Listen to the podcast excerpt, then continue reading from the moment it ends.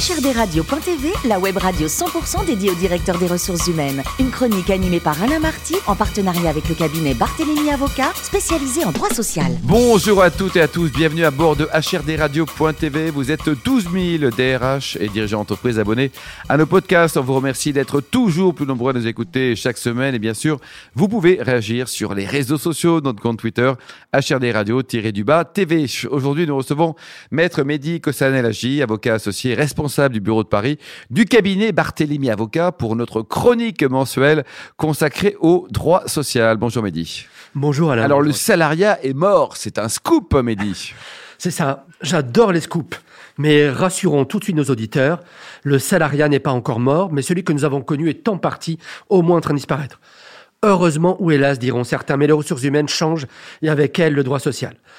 On est tous d'accord, Alain, le droit social de Ford travailler du lundi au vendredi de 9h à midi, de 14h, 17h, ben c'est fini. C'est fini, quoique c'est presque fini. Mais aujourd'hui, beaucoup parmi les jeunes s'espèrent non pas un avenir en tant que salarié. J'ai l'impression que le salariat, ça fait pas toujours rêver, mais ils se veulent chefs d'entreprise.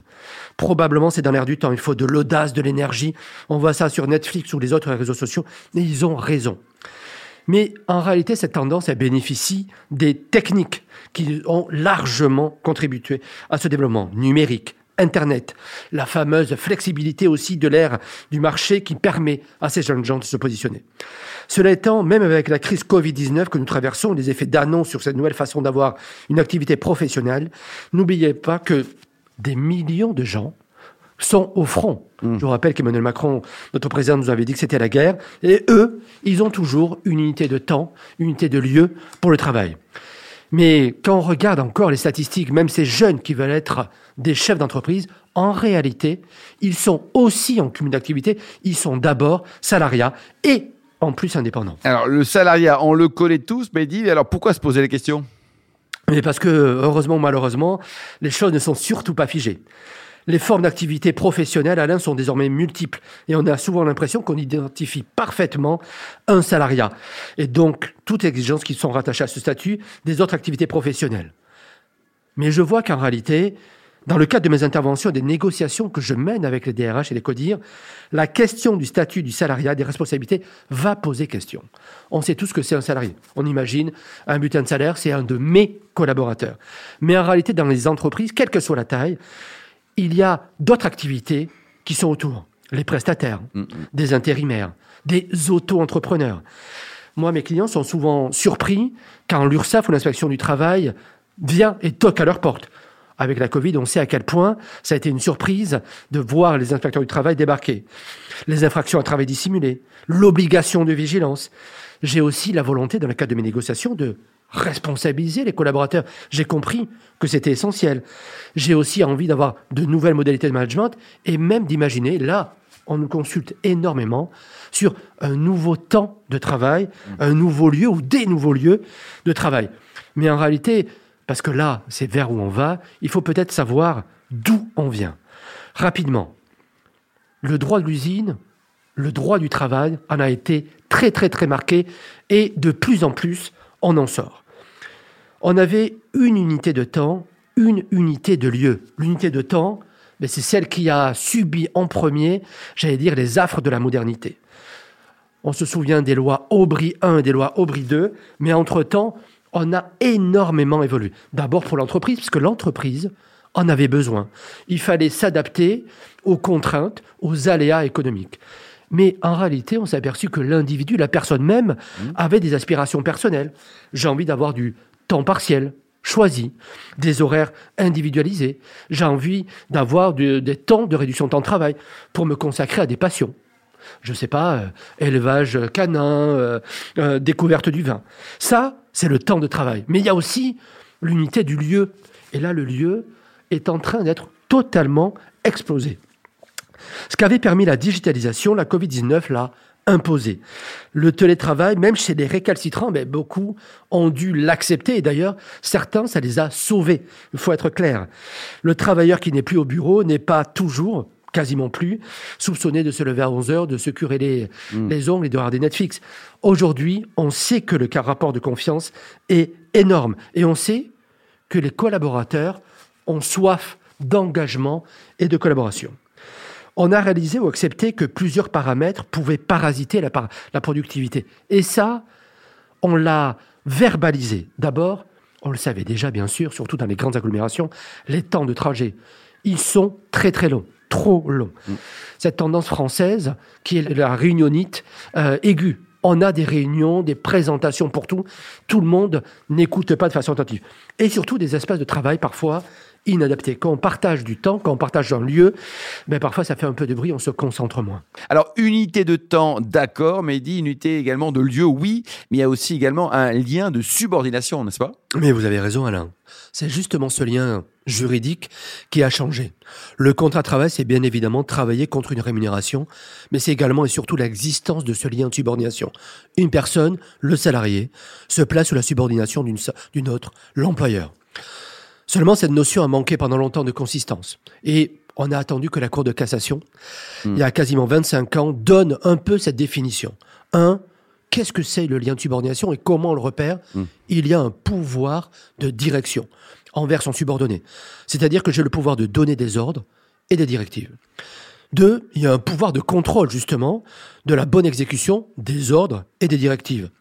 C'est-à-dire que je peux sanctionner. Je peux sanctionner les manquements. Mais aujourd'hui, aujourd'hui, Alain, quand j'ai des collaborateurs qui travaillent à des dizaines, des centaines et pourquoi pas des milliers de kilomètres, mmh. j'ai vraiment ce pouvoir de contrôle ou de sanction? Alors, vous voulez dire que le télétravail a tué le salariat, Mehdi? Ben Alain, je veux dire que le télétravail oblige nécessairement à repenser le lien de subordination et plus loin encore, à repenser l'activité professionnelle. Aujourd'hui, quand je négocie des accords sur le télétravail, on m'appelle souvent dans l'urgence ou parce qu'on veut faire une prospective. Très sincèrement, il ne s'agit pas simplement de savoir quels sont les postes éligibles au télétravail, quel est le droit au retour au télétravail, quels sont les frais qui vont être remboursés, ou est-ce qu'on met un bureau et un fauteuil. C'est bien évidemment important. Ça, c'est important pour les collaborateurs de savoir qu'ils peuvent revenir, euh, qu'ils peuvent être dans des situations de travail confortables. Mais il s'agit de repenser mm. la relation de travail avec des modes de gestion axés sur la confiance, la responsabilisation et les résultats. Les acteurs avec qui nous travaillons aujourd'hui souhaitent que nous dépassons cette approche classique.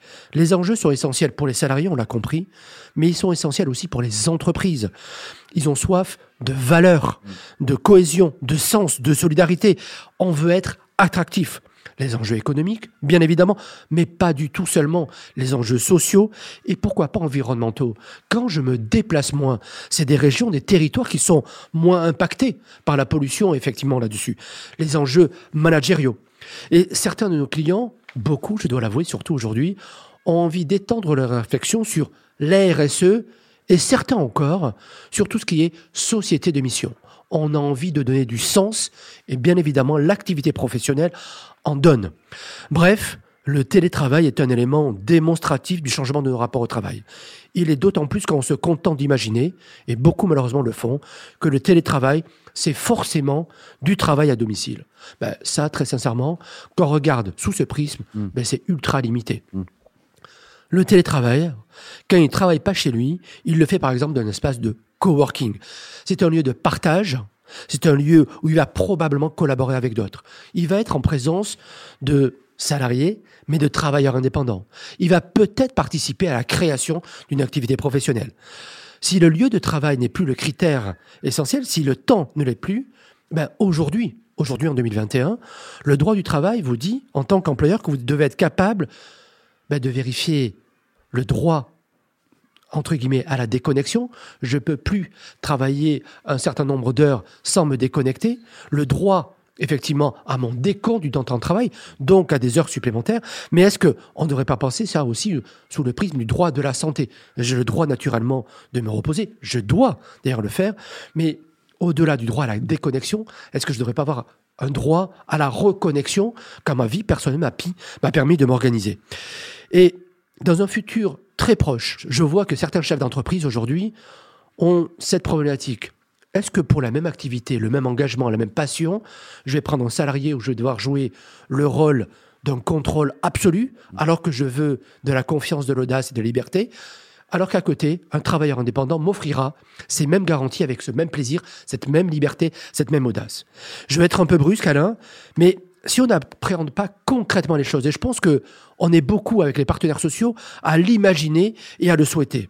Mais si on ne fait pas ce travail-là, est-ce qu'on ne va pas provoquer une sorte d'ubérisation subie de notre droit parce qu'on n'est pas capable de l'adapter? Mehdi, pour euh, terminer, les deux, trois idées forces à retenir de cette euh, belle présentation, de cette belle chronique sur le salariat, est-ce qu'ils sont morts ou pas? Alors très sincèrement, d'abord, le salariat n'est pas mort, bien sûr, mais le salariat va être devoir évoluer grâce à nos DRH, grâce à nos partenaires sociaux, parce qu'aujourd'hui, naturellement, l'entreprise est une agora et on a besoin de valeur, on a besoin d'échanges, on a besoin de liberté et d'audace. Merci beaucoup Mehdi. Je rappelle que vous êtes avocat associé et responsable du bureau de Paris du cabinet Barthélémy. Fin de cette chronique d'HRDRadio.tv. Retrouvez toute notre actualité sur le compte Twitter, LinkedIn et Facebook. On se donne rendez-vous le mois prochain pour une nouvelle chronique consacrée au droit social, toujours en partenariat avec le La chronique de HRDRadio.tv, une production B2B Radio.tv en partenariat avec le cabinet Barthélémy Avocat.